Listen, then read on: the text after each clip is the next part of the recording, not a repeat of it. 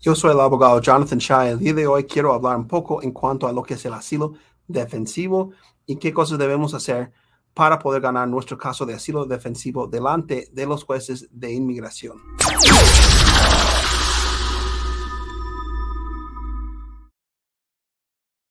Como muchos saben, hay dos formas de pedir asilo al gobierno de los Estados Unidos y normalmente los que llegan por frontera sin visa van a pedir el asilo defensivo, o en otras palabras, defender contra una orden de deportación con lo que es el asilo defensivo.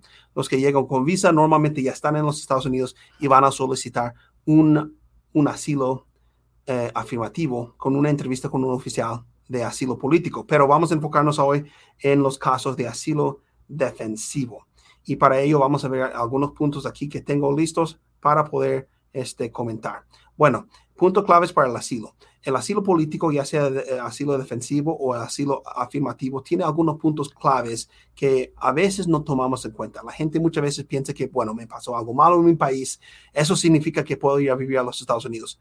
Mm, eso no significa que puedes ir a vivir a los Estados Unidos. Tienes que tener una combinación de varias cosas, varios puntos. Primero, tienes que demostrar que fuiste víctima de persecución en el pasado o que serás víctima de persecución en el futuro.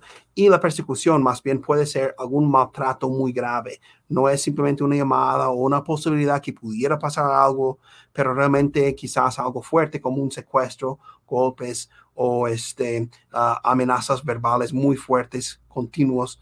Ah, cosas así, ¿verdad? Algo muy grave y luego demostrar que sucedió en el pasado o que podría pasar en el futuro. Número dos, no puede ser una amenaza o persecución más bien ah, de personas privadas o grupos de delincuentes como una mara o este, pandillas o qué sé yo. Tiene que tener, ah, no sé, algo que ver con el gobierno, ¿sí? Ya sea algo directo del gobierno o un grupo vinculado con el gobierno y muchas veces sabemos Centroamérica, México es difícil comprobar el vínculo entre esos grupos y el gobierno. En otros países es un poco más fácil comprobar eso, pero el gobierno tiene que estar involucrado de alguna forma. Y luego tercer punto, eh, la razón principal o la base, la razón por la que le están maltratando a usted, tiene que ser una de cinco razones. Su raza, su nacionalidad, su religión, su punto de vista político, porque forman parte de un grupo particular que se distingue en el país. Por eso muchas veces los casos de extorsión no ganan porque, bueno, sí hay maltrato, persecución, pero es difícil comprobar que el gobierno está involucrado cuando son delincuentes que te están pidiendo la vacuna o la renta, te están pidiendo un dinero cada mes, ¿no? Cada semana. Luego es difícil comprobar que ese maltrato es por, eh, o la razón principal es por tu raza, tu nacionalidad, tu punto de vista político, tu religión, o formar parte de un grupo particular, porque la razón por la que este, te están buscando, te están persiguiendo es por dinero. Y si es por dinero, como vemos aquí, no dan una pauta para poder ganar el asilo. Ahora, el asilo defensivo es diferente que un asilo afirmativo porque en el asilo defensivo estamos defendiendo uh, un caso delante de un juez de inmigración en contra de una orden de deportación. La, la alternativa Ah, si uno no gana el asilo defensivo es que le dan una orden de deportación y quizás tiene que ser una apelación. Entonces aquí um, el proceso consiste en algunas audiencias, pueden ser dos o tres audiencias. La primera audiencia normalmente es una audiencia Master Calendar Hearing o una audiencia de presentación o una audiencia preliminar. Luego la última audiencia es la audiencia Individual Hearing o la audiencia final donde se presentan todos los asuntos del caso y el juez decide si otorga el asilo o no. Y normalmente los jueces van a dar una serie de fechas límites para entregar la aplicación de asilo, evidencias, el relato, la declaración, la historia y los argumentos por escrito. Y eso muy en general, este, en términos muy generales, eh, son los procesos que tenemos que llevar para poder presentar un caso de asilo defensivo con un juez de inmigración. Pero hay algo nuevo después de la pandemia. Tenemos muchas veces ahora audiencias virtuales. Es una nueva realidad.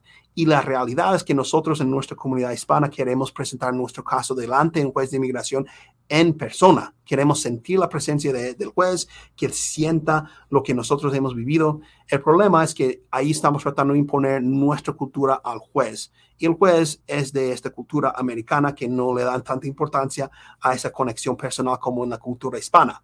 Entonces, para el juez no hace mucha diferencia en realidad si tú estás ahí en su sala o estás ahí en su sala en una pantalla. de eso no se trata si ganas o pierdes tu caso.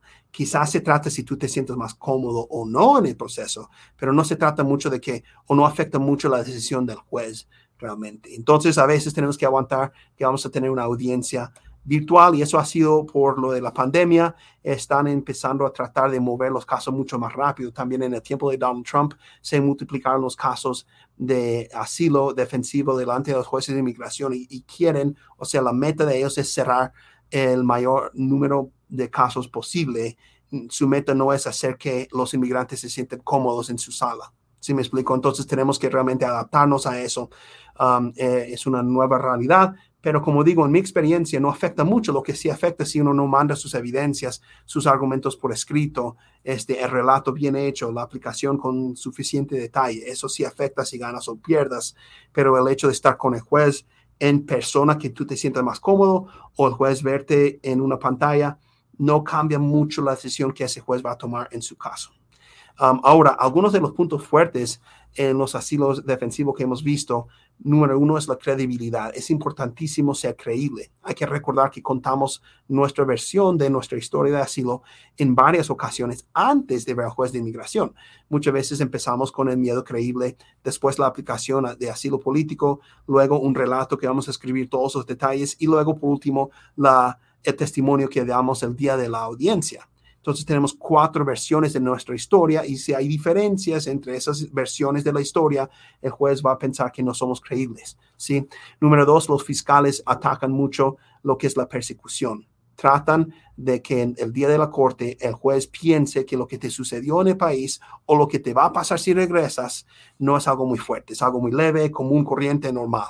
Entonces es importante que tú tengas suficientes detalles sobre las cosas que te sucedieron y qué es lo que te va a pasar si regresas algún día. No vamos a mentir o a aumentar, pero sí podemos aumentar el número de detalles que compartimos sobre lo que realmente nos sucedió. No vamos a inventar cosas, pero basándonos en lo que sí nos sucedió, vamos a tratar de buscar, eh, no sé, qué horas fue, quién, quién me maltrató, cómo venía vestido, este, venía en grupo o no, venía en moto, o sea, tantos detalles como sea posible como para que el juez vea que sí, uno fue víctima. Ah, número tres, lo del tercer país es un poco difícil si la persona salió de un país a otro y estuvo ahí bien más o menos, pero pues quizás no ganaba suficiente dinero y su familia estaba en Estados Unidos, entonces pasa de ese tercer país a los Estados Unidos, se vuelve mucho más difícil ganar el caso. Todavía se puede ganar, pero se tiene que convencer al juez de que no había cómo vivir en ese país, no había oferta de algo permanente en ese país.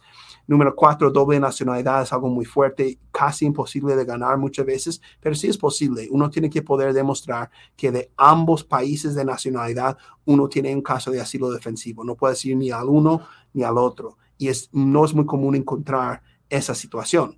Sí es común encontrar una situación que me pasé de un país donde sí, pues, no sé, puedo ganar el asilo me pasé a un tercer país y tengo doble nacionalidad ahí, pero fue difícil, no pude encontrar trabajo o algo, entonces vine a los Estados Unidos. O ni siquiera fui a ese país, vine directo a los Estados Unidos, pero el juez te puede dar bajo la ley una orden de deportación al otro país. Entonces tienes que comprobar que tampoco puedes ir ahí.